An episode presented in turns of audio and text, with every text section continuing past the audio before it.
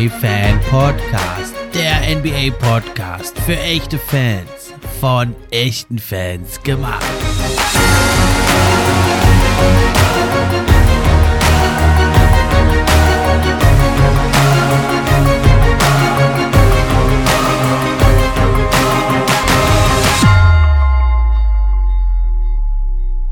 Hi, hallo und herzlich willkommen zur neuen Episode vom NBA Fan Podcast. Ich bin wie immer euer Gastgeber, der Steffen, und auch heute freue ich mich über jeden, der dabei ist.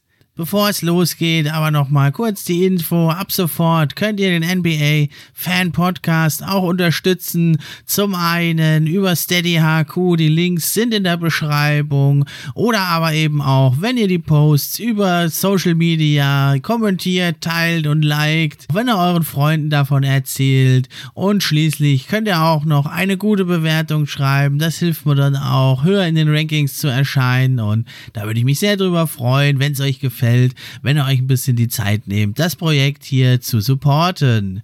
Thema heute sind die absoluten Top Dogs und da fangen wir direkt an mit Greg Popovich. Nachher geht's dann mit meinem Gast Julius um LeBron James und um das große Duell der Brooklyn Nets gegen die Philadelphia 76ers. Vor vier Tagen siegte er mit seinen San Antonio Spurs, das einzige Team, für das er jemals gearbeitet hat in der NBA und er hat, das war also sein 1336. Sieg, hat damit Don Nelsons All-Time-Record historisch gebrochen mit dem 104 zu 102 gegen die Utah Jazz Freitagnacht und was ist das für eine Karriere von Greg Popovich? Der Mann ist also eigentlich mehr eine Legende, ein Mythos als noch ein normaler Mann.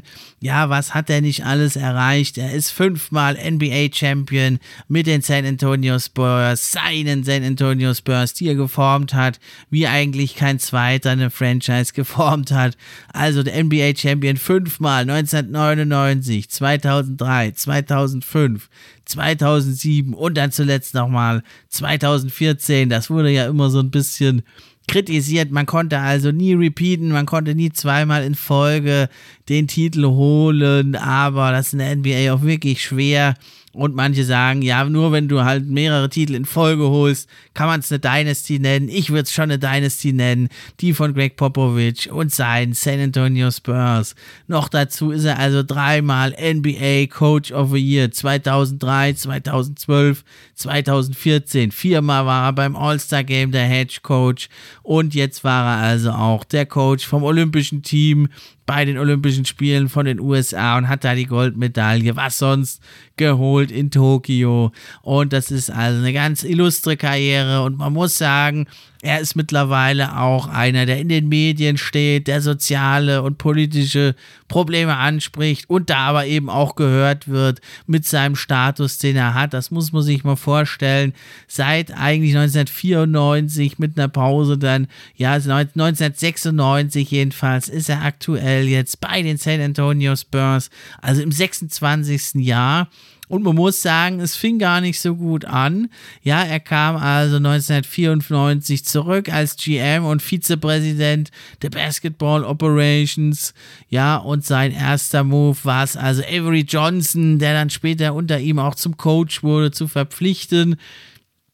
Aber dann 1996, 1997, da war es so, mit 3 zu 15 hatten sie einen ganz, ganz schlechten Start.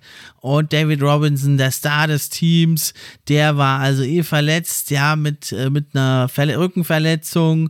Und Popovic feuerte dann den Coach und er nannte sich selbst zum Head Coach. Er war dann also auch bis 2002, war er GM und Head Coach. Gibt es auch also ganz selten nur wirklich. Und ja, es haben sich noch mehrere andere Spieler verletzt.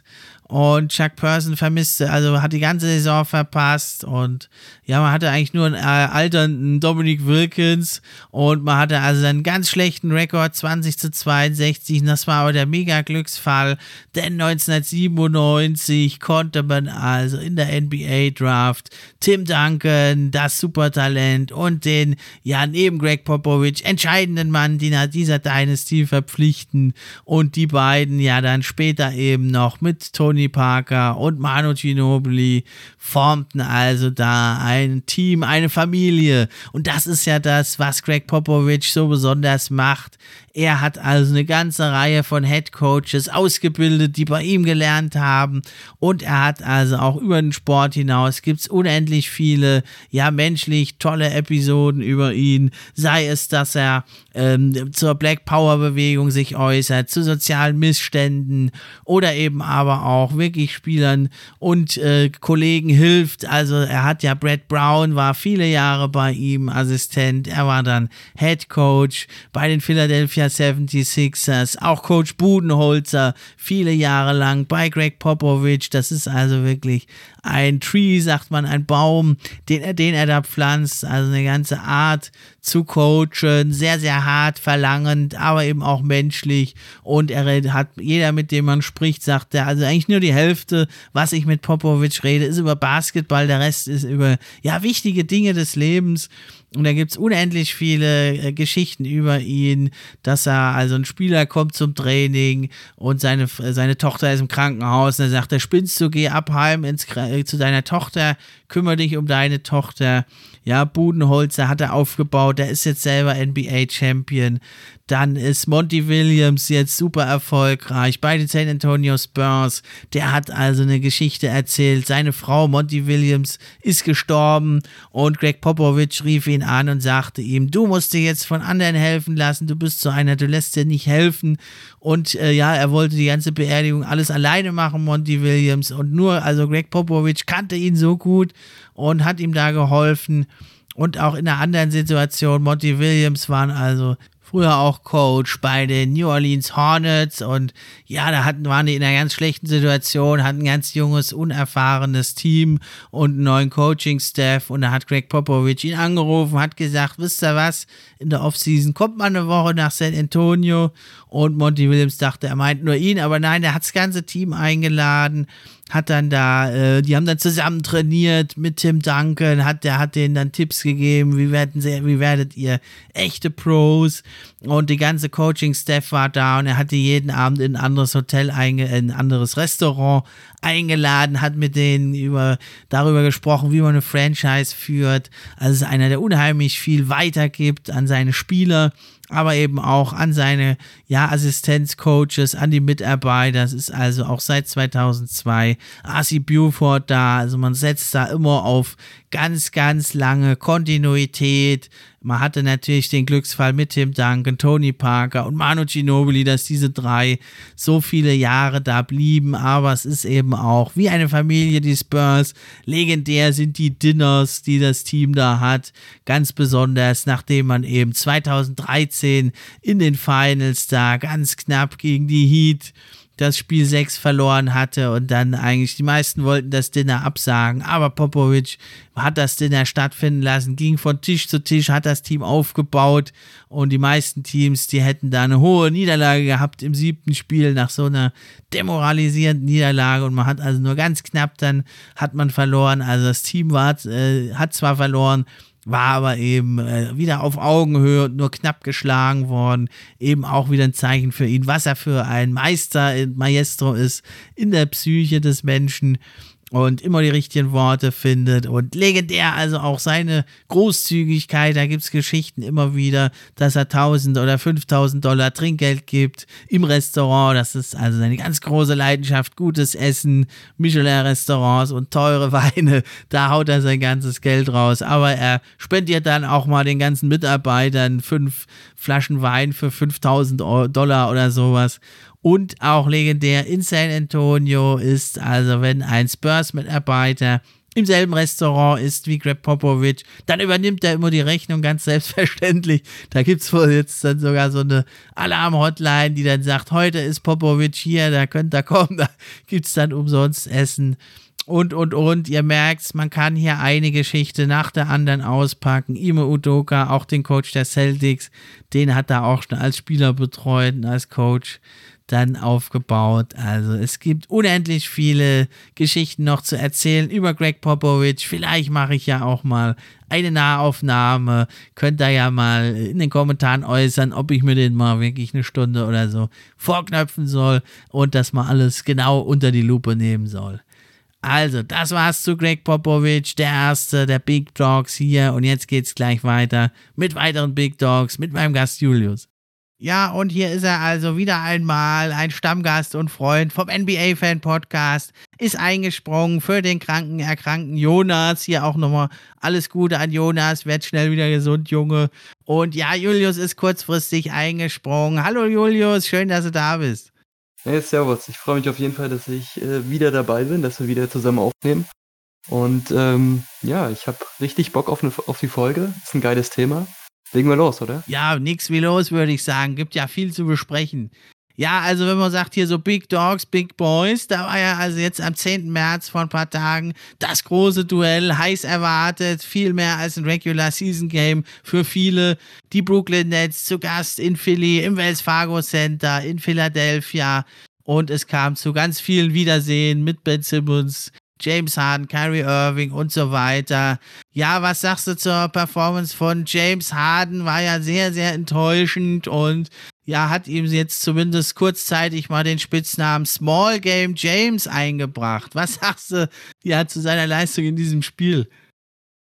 Ja, das ist wirklich wahnsinnig unglücklich. Also die ganzen Sixers-Fans, die so unglaublich gehypt waren in den letzten Wochen nach dem Trade und dann noch wirklich richtig gute Spiele zu sehen bekommen haben, ähm, dann diese Performance von Harden zu sehen, das äh, ernüchtert dann wahrscheinlich erstmal wieder ordentlich oder bringt dann so ein bisschen wieder auf den Boden der Tatsachen zurück. Also für alle anderen Fans, die äh, so ein bisschen vor dieser kleinen gefürchteten Dominanz äh, zu großen Respekt hatten, ist das vielleicht ein ganz äh, positives Zeichen, so, dass es äh, doch ein Team ist, ähm, ganz im Rahmen der Leistung aller anderen Teams, äh, aber ihn jetzt Small Game äh, haben zu nennen, das ist, wir sind natürlich beide, äh, da hat er schon äh, zu gute Performances hingelegt, ihm jetzt schon einen Titel zu geben.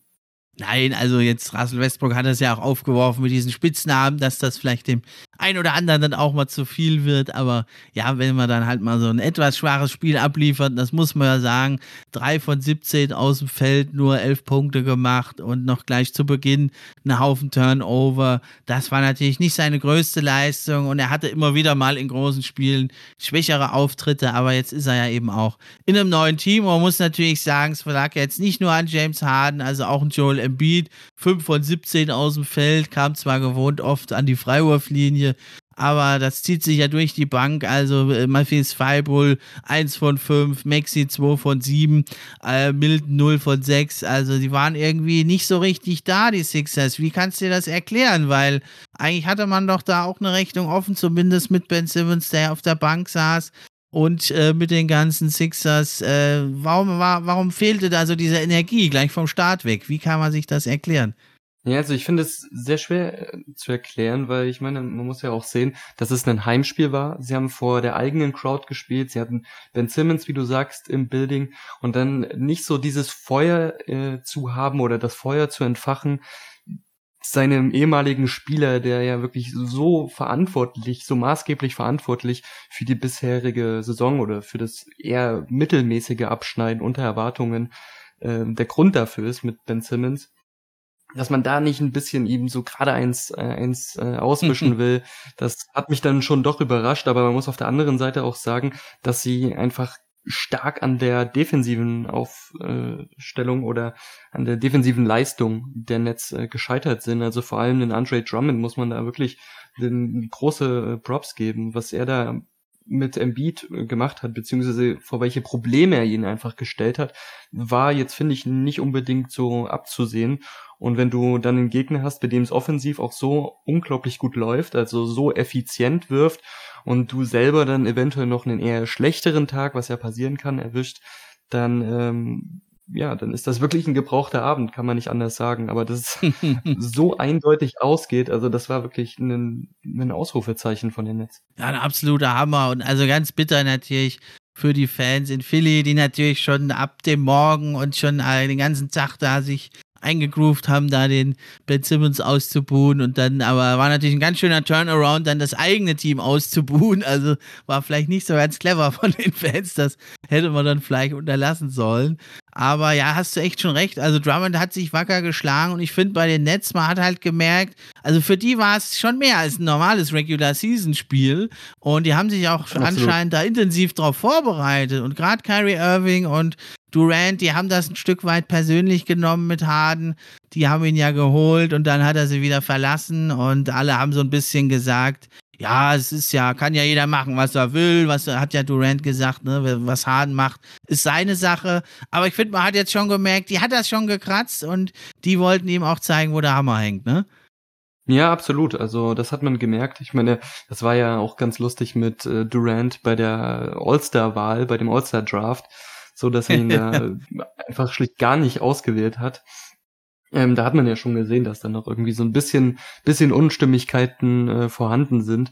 Aber ich meine, ein anderes Ding ist ja auch, die Brooklyn Nets sind jetzt gerade auf Platz 8. Das heißt, sie werden Teilnehmer des äh, Play-in-Tournaments. Sie sind vier Siege jetzt von den Cavs entfernt an Platz 6 und haben einen vergleichsweise eher äh, leichteren, ja, einen schwächeren äh, restlichen Spielplan diese Saison. Also offensichtlich hat man da die Hoffnung noch nicht aufgegeben, in das Turnier äh, nicht reingehen zu müssen. Ja, die Chance ist noch da. Ne? Also man hat jetzt drei Siege in Folge. Vorne dran die Raptors sind allerdings auch hart.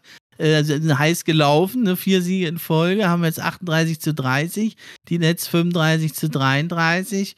Ja, und die Cavs dann noch mit 39, 29. Die Celtics vorne dran mit 41. Die sind, glaube ich, schon zu weit weg. Und die Bulls, ja, also sehr, sehr interessant. Ja, und die Sixers stehen ja im Moment auf Platz 3. Also wenn die Nets vielleicht auf 6 vorkommen oder wenn die Sixers noch auf 2 landen im Endeffekt und die Nets siebter werden, dann könnte es natürlich dieses Duell in den Playoffs geben. Und da war das jetzt natürlich ein ganz schöner Fingerzeig. Und ich glaube also auch, wenn man jetzt aus Netzsicht schaut äh, und hofft, dass Ben Simmons bald wieder spielt, ähm, war das also doch, glaube ich, ganz gut, dass man ihn dann da gesagt hat, du kommst aber schon mit, Junge. Ne? Du bleibst nicht daheim in Brooklyn auf dem Sessel.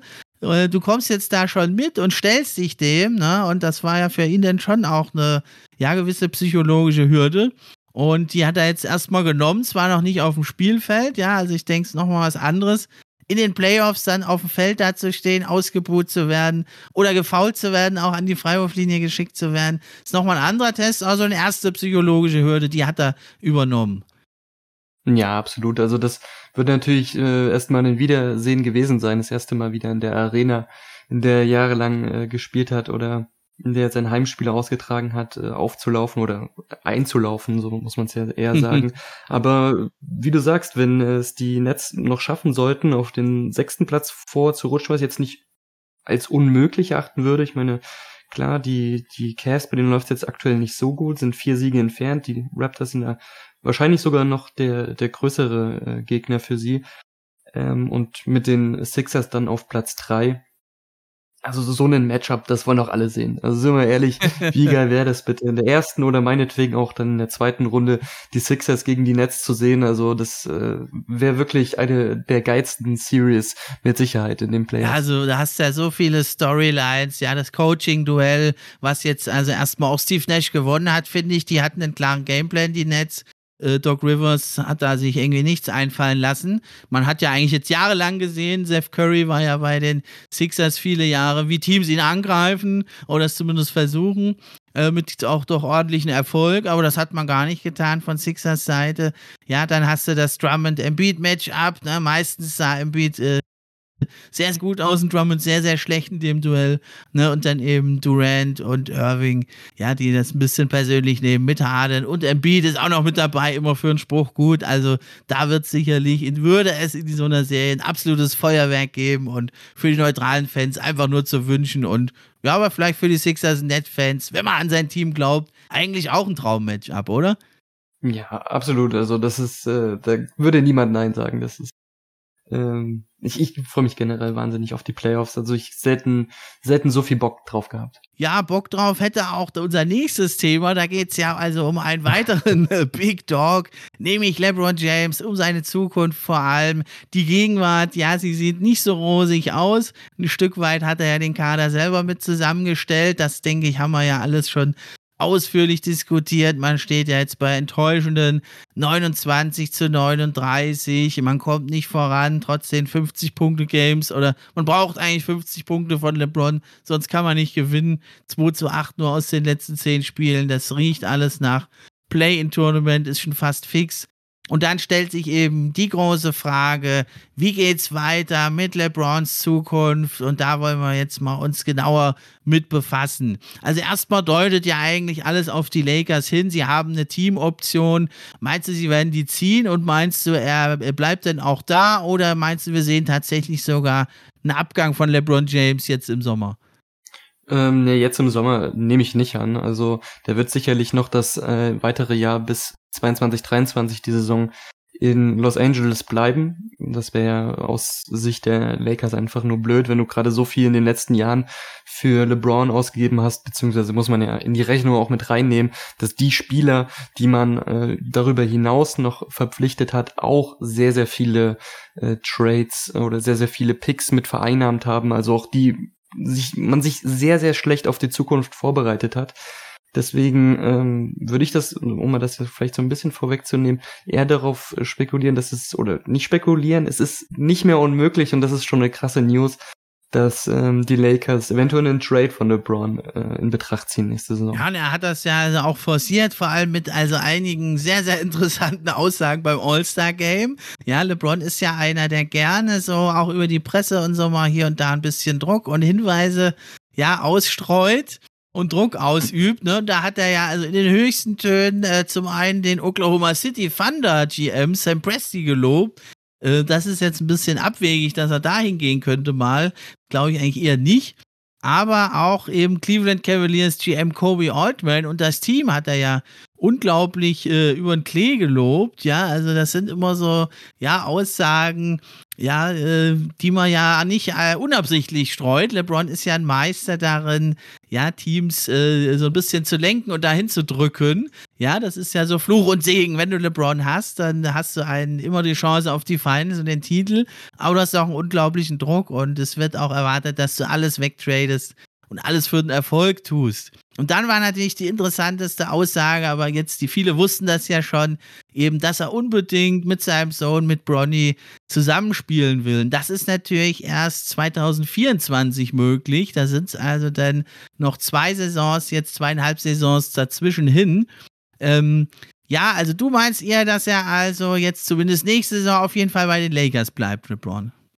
Ja, ich denke, also er wird die Saison eventuell anfangen als Laker. Ob er die Saison auch zu Ende bringen wird im Purple und Gold, das würde ich eher bezweifeln. Also wie gesagt, die Lakers haben in den letzten Jahren so unglaublich viel aufgegeben hinsichtlich ihrer Zukunft, also was die Picks betreffen ähm, und alles Mögliche. dass es für sie die beste Option wäre, tatsächlich LeBron zu traden und im Gegenzug ein bisschen ihre für ihre Zukunft aufzurüsten, wieder ein paar, ein paar Picks zu bekommen, eventuell ein paar junge Spieler noch dazu, die man entwickeln kann, dass die sofortigen ähm, Titelchancen damit erstmal zunichte sind. Das ist natürlich äh, logisch, aber wenn man das nicht macht, dann sind die nächsten fünf, sechs Jahre, sehen wir die Lakers wirklich am Abgrund und das ist, kann man natürlich als NBA-Fan generell nicht unbedingt wollen.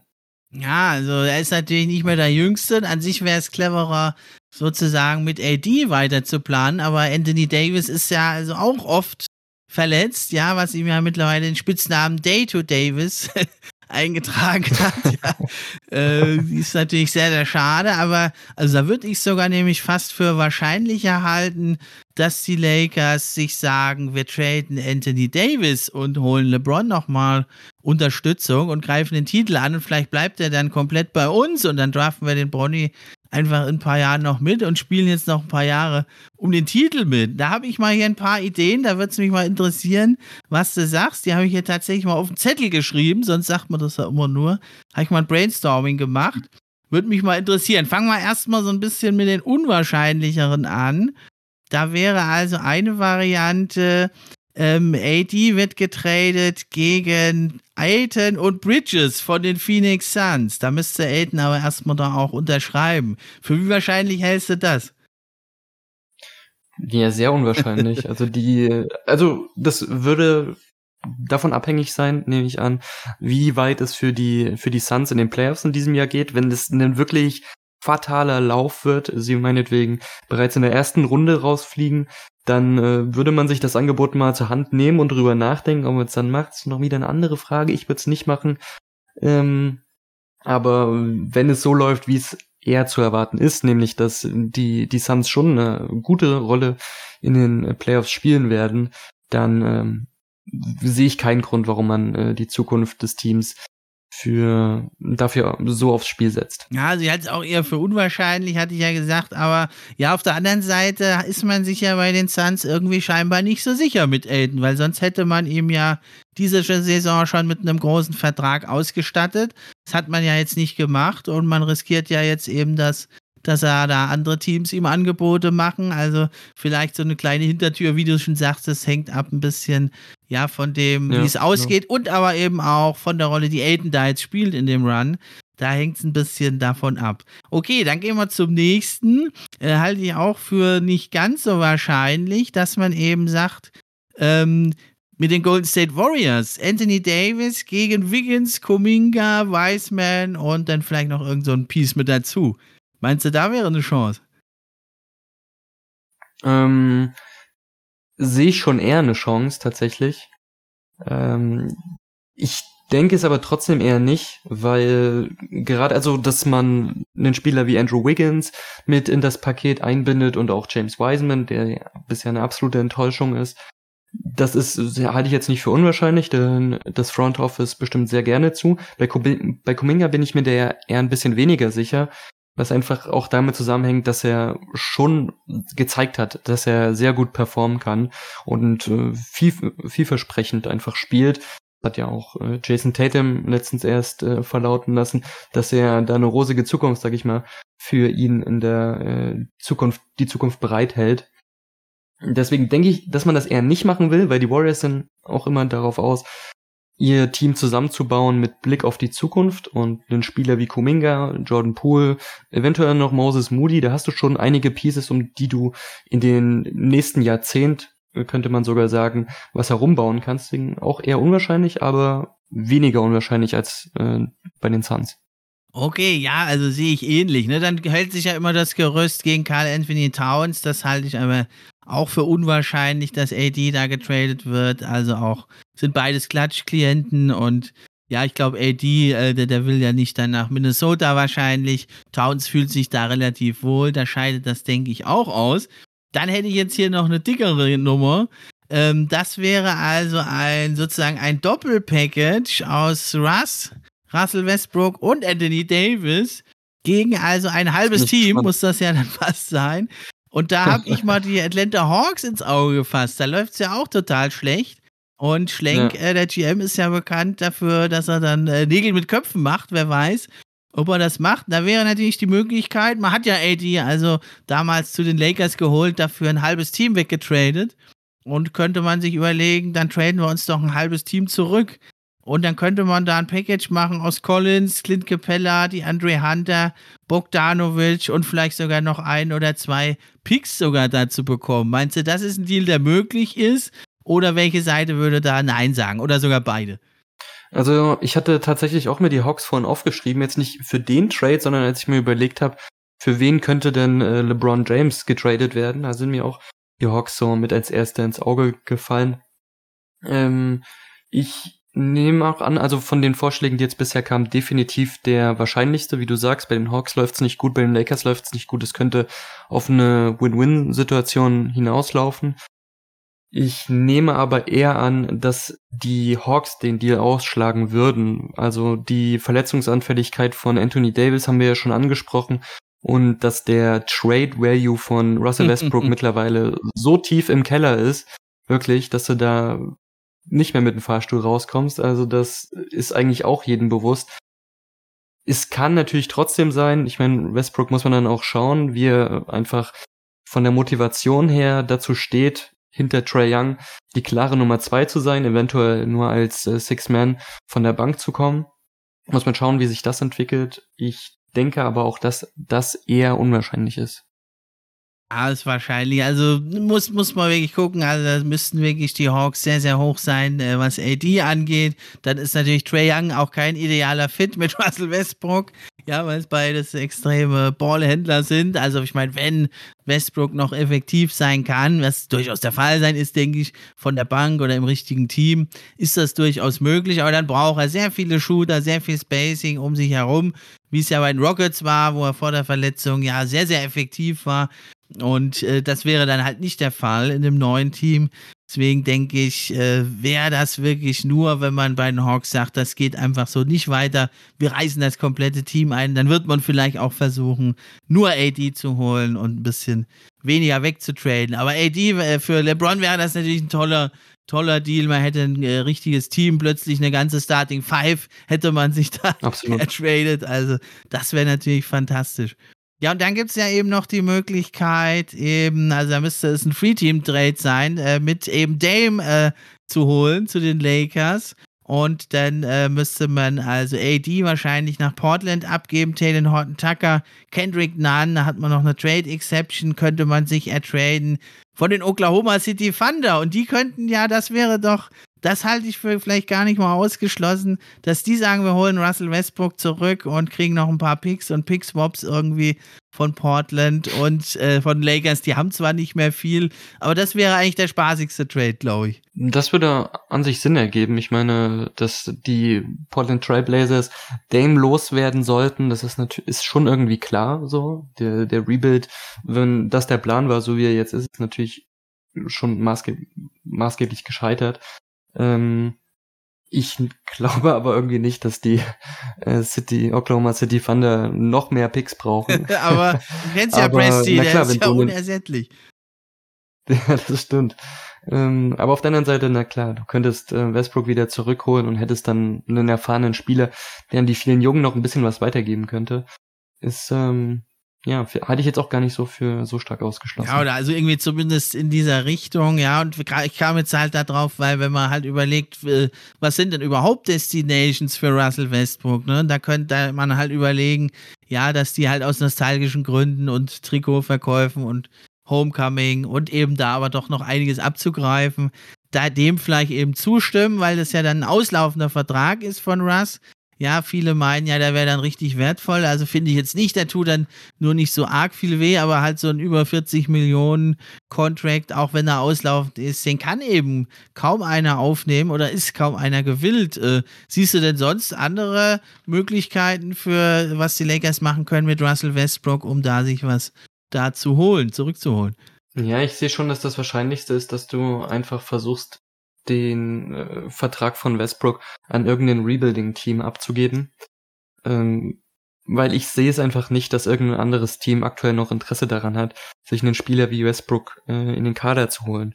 Also er kann sich nicht anpassen, das hat er jetzt irgendwie schon gezeigt. Man sollte natürlich nicht alles, den ganzen Misserfolg in dieser Saison auf seine nein, nein. Schultern lasten, aber er hat schon gezeigt, dass er jetzt irgendwie nicht mehr diesen Kampfgeist hat, nicht diesen Willen, sich anzupassen für den Teamerfolg und ich kann mir einfach nicht vorstellen, dass eine, Mannschaft mit ernsthaften äh, Playoff-Interesse oder Ambition das Interesse hat an Westbrook. Also ich bin da sehr, sehr pessimistisch leider für die Lakers.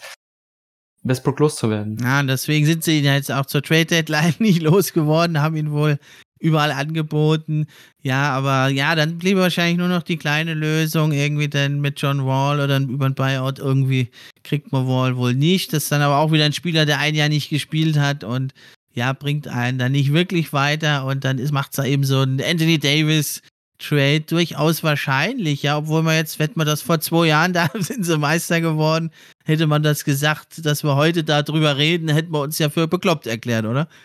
Ja, absolut. Also, das ist, ist wirklich eine, eine super traurige Situation insgesamt bei den Lakers.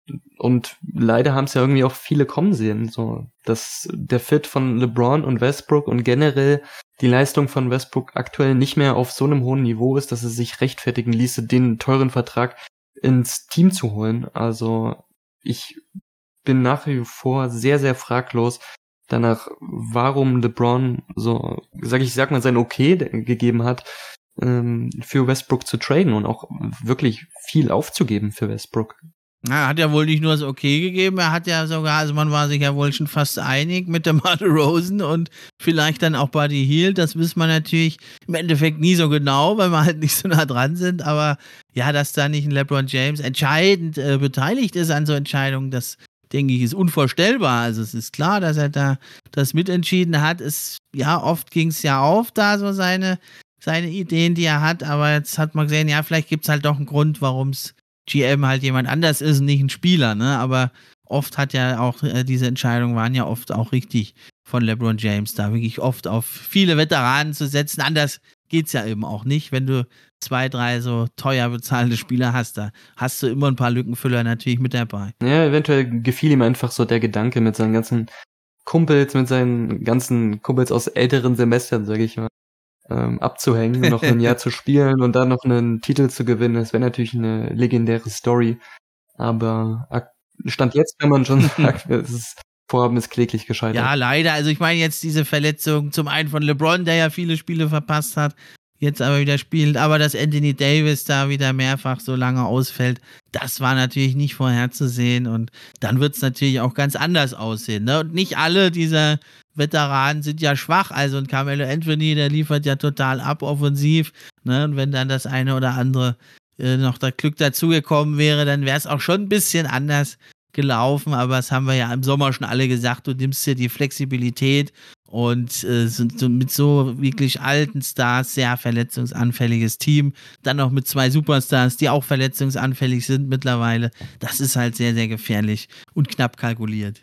Ja, absolut. Also ich meine, wir müssen uns jetzt auch mit Anthony Davis, wenn der jetzt vor den Playoffs oder vor dem Play-In wieder zurückkommt, nicht unbedingt irgendwelchen Illusionen hingeben. Auch mit Anthony Davis auf dem Parkett, wo so, sag ich mal, die Big Three oder die Big Two und Russell Westbrook zusammen gespielt haben, lief er jetzt nicht wesentlich besser. So, es lief natürlich besser mit einem zweiten Star im Team, aber Anthony Davis Leistung war wahnsinnig schlecht. Es war, hat wahnsinnig stark unter den Erwartungen gespielt. Und natürlich würde er seine Leistung nochmal ankurbeln, wenn es jetzt in die entscheidende Phase der Saison geht und er ein bisschen Anschiss von LeBron bekommt. Dann, dann würde er sicherlich nochmal ein anderes Gesicht zeigen. Aber ob das so weit reicht, dass du diesen weiten Weg durch die Play-ins, durch zwei Spiele der Play-ins und kaum eine Woche oder weiß nicht, vier Tage später geht's ja schon weiter mit der ersten Playoff-Runde, dass du dieses Pensum als sehr altes Team auch noch so lange aufrechterhalten kannst über zwei Monate hinweg in den Playoffs, ist wirklich mehr als fraglich. Also ich sehe die Lakers in der ersten Runde maximal. Ja, also vielleicht irgendwie, wenn noch eine Wunderheilung eintritt, eintritt von AD und dann alles passt, dann sind sie durchaus schon auch gefährlich in der ersten Runde. Also ganz auch rauszählen will ich sie nicht, aber selbst wenn sie dann, also es wäre schon eine Sensation eigentlich, wenn sie das schaffen, dann spätestens in der zweiten Runde sind sie raus und also da bin ich, denke ich, auch eher also in der ersten Runde, es sei denn, LeBron legt halt wirklich 50 Punkte im Schnitt auf in so einer Serie, dann kann es natürlich doch nochmal eng werden.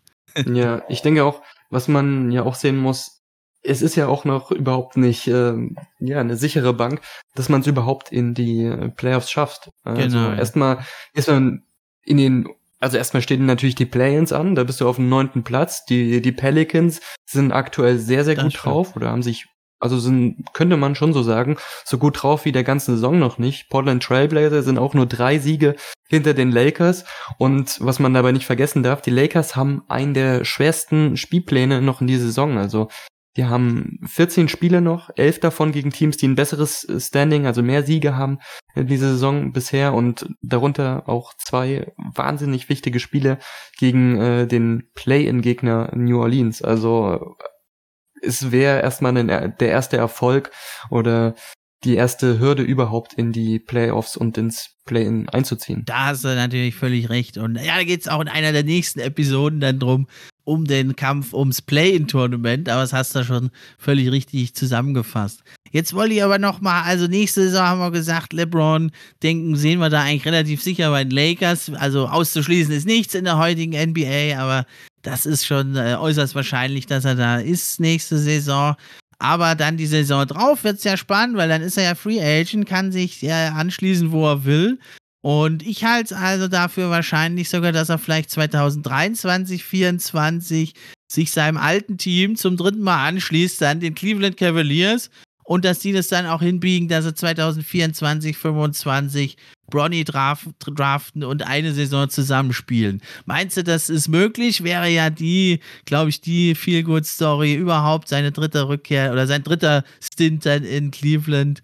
Oder meinst du, er würde dann sich zwischendurch noch ein anderes Team aussuchen und dann erst mit Bronny da hingehen oder gar nicht mehr hingehen?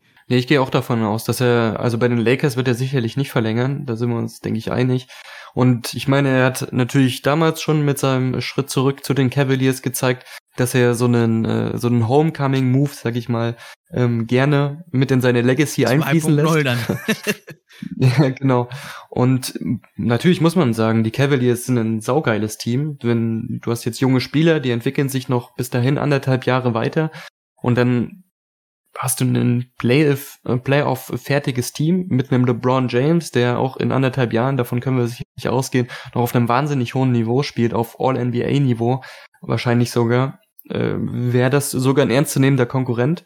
Ich gehe fest davon aus, dass er dann äh, wenigstens für ein Jahr bei den Cavs unterschreibt und äh, dann erstmal schaut, wo, verschlägt äh, LeBron, äh, Bronny hin und ähm, wird dann da seinen Vertrag unterschreiben. Geld ist ihm ja auch egal. Also hat er ja schon gesagt, wäre, wie du sagst, die, die schönste Story, die schönste Feel-Good-Story seit, seit sehr, sehr langem in der NBA. Ja, und das wäre natürlich als Team der Träume. Und wie gesagt, er hat jetzt schon, lässt hier und da mal Kommentare fallen in der Richtung, lohnt den, lobt den GM, Kobe Oldman. Und äh, ja, auch das Team hat er ja gelobt. Mit Garland, den hat er ja gesehen beim All-Star-Game. Und äh, Allen auch. Mit Mobley haben sie noch einen Superstar in the Making. Sexton ja auch noch hier nicht rauszukarten. Ne? Der war, ist ja lange verletzt. Der kommt wieder. Also wäre ein super Team. Und wenn die dann so ein LeBron, äh, zwar dann nochmal ein, zwei Jahre älter als jetzt, aber zum, ja, sozusagen Discount-Preis bekommen werden. Also ganz billig wird er jetzt nicht spielen, glaube ich, ne? Aber für so eine Mid-Level-Exception oder ein bisschen mehr noch, da wird sich schon irgendwas finden lassen. Und dann wäre es natürlich ein Hammer-Team und dann wäre es natürlich aber auch ein richtig krasser Druck auf Bronny, dann mit seinem Vater zu spielen, der da diese Legende ist bei den Cavs und dann vielleicht direkt ins Titelrennen. Was meinst du eigentlich, wie. Aber meinst du, dass Bronny direkt zu den Cavs geht? Ja, sie können das ja dann hindeichseln, dass sie ihn dann draften. Ne? Ich denke, das wird so sein. LeBron wird sich 23 einem Team anschließen und sagt, äh, guckt ihr, dass ihr Bronny kriegt 24. Ah, glaubst du, dass das gleich so ein bisschen als Bedingung macht, wenn er zu den Cavs Natürlich, aber er wird ja dann natürlich erstmal einen Einjahresvertrag unterschreiben, um dann zu gucken, klappt es auch. Aber ich denke, das wäre ja der Plan. Du gehst 23 hin, spielst dann eine Saison, baust das Team auf, baust die Teamchemie auf und guckst dann, sagst den hier, holt äh, den Bronny und verlängerst dann da. Ich denke, das wäre natürlich der Idealfall. Aber natürlich einen Zweijahresvertrag wird er nicht unterschreiben, weil äh, es muss ja dann auch wirklich dahin, wo Bronny ist. Ja, äh, das stimmt, das stimmt. Aber vielleicht hat er ja auch äh, Sam Presti so überschwinglich äh, gelobt, ja. weil er einfach äh, der, in der Hoffnung ist, dass er einen seiner vielen Picks 2024 für Bronny aufwendet, bei dem es ja auch keine sichere Bank ist, muss man ja dazu sagen, dass er überhaupt gedraftet wird. Ja, aber LeBron bei den Thunder, also kannst du dir das vorstellen? Naja, ich, man, man kann es ja nicht ausschließen. Das sind ja auch zweieinhalb Jahre bis dahin.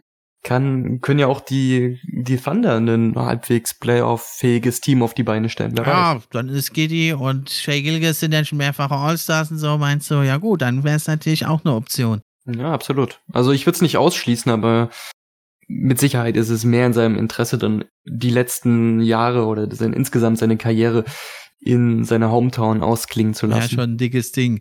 Ähm, ja, und für Bronny ist das irgendwie, der hat da so keine Wahl. Also ich denke, das könnte vielleicht auch für ihn ein ganz schön krasser Druck sein irgendwie. Du spielst da mit deinem Vater, der, der ist da eigentlich schon mehr so eine Legende als ein Mensch und dann spielst du mit dem dann noch zusammen, aber er würde ja dann eigentlich in diesem Team auch nur eine kleine Rolle haben. Ich denke, das kriegt er dann schon hin.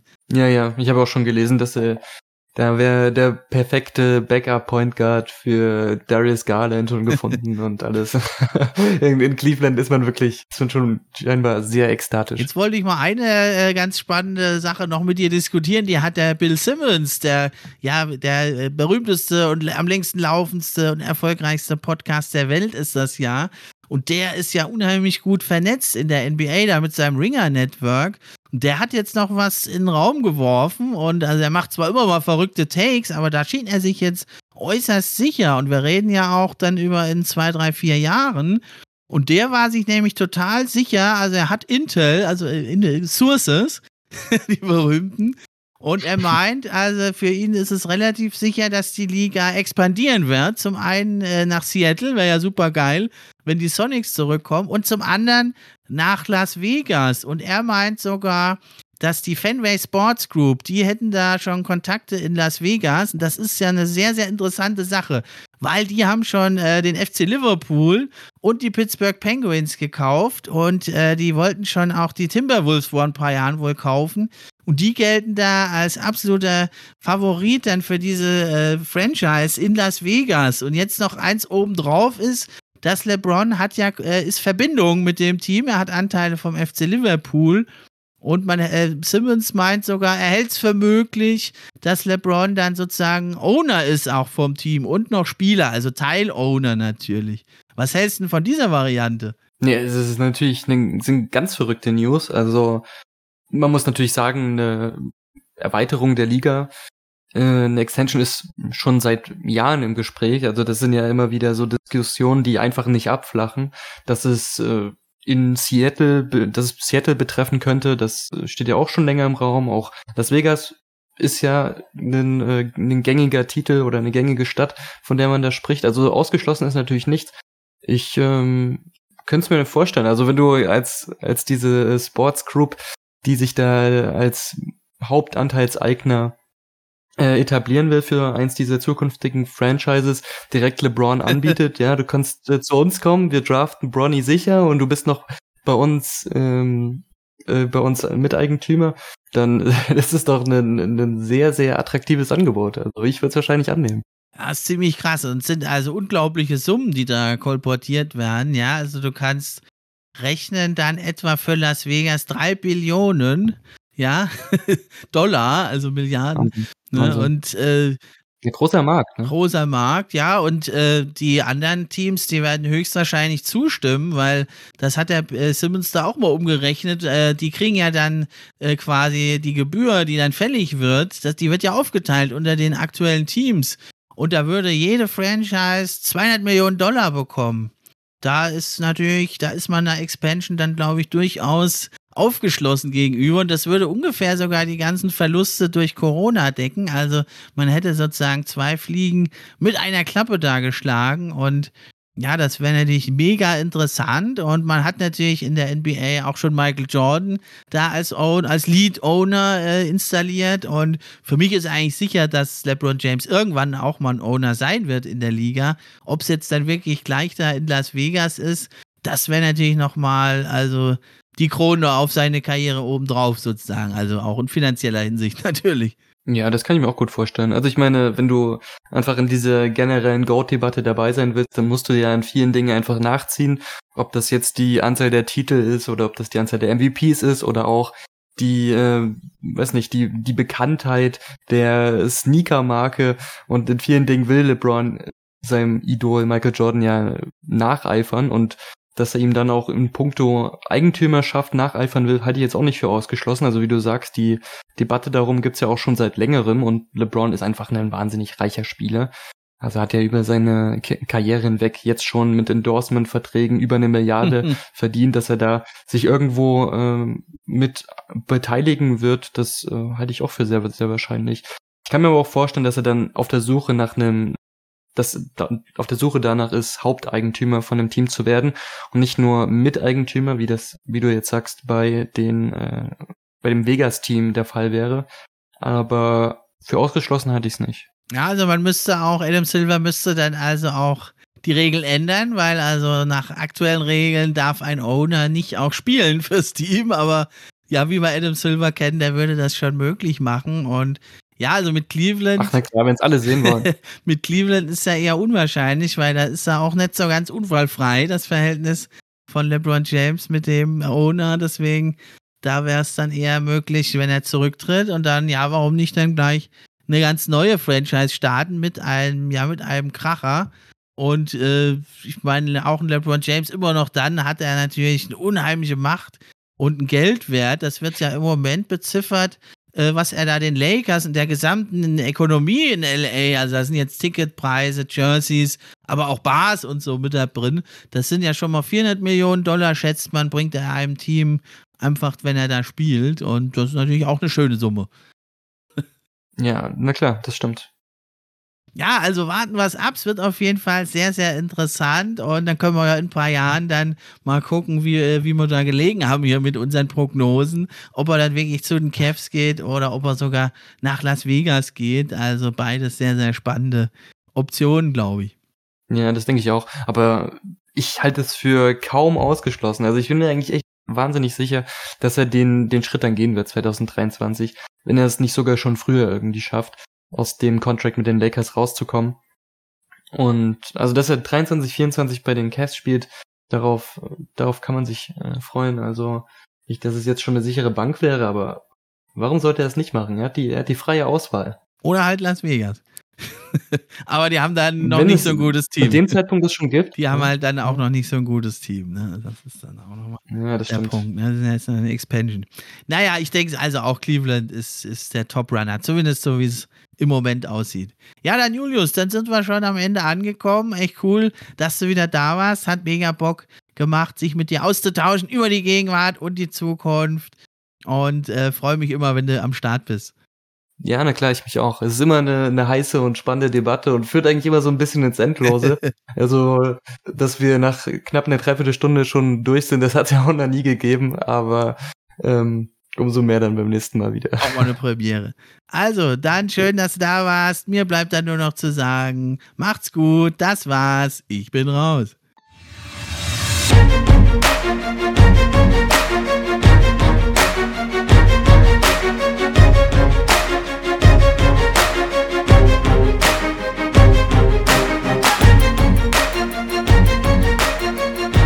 NBA Fan Podcast. Der NBA Podcast für echte Fans. Von echten Fans gemacht.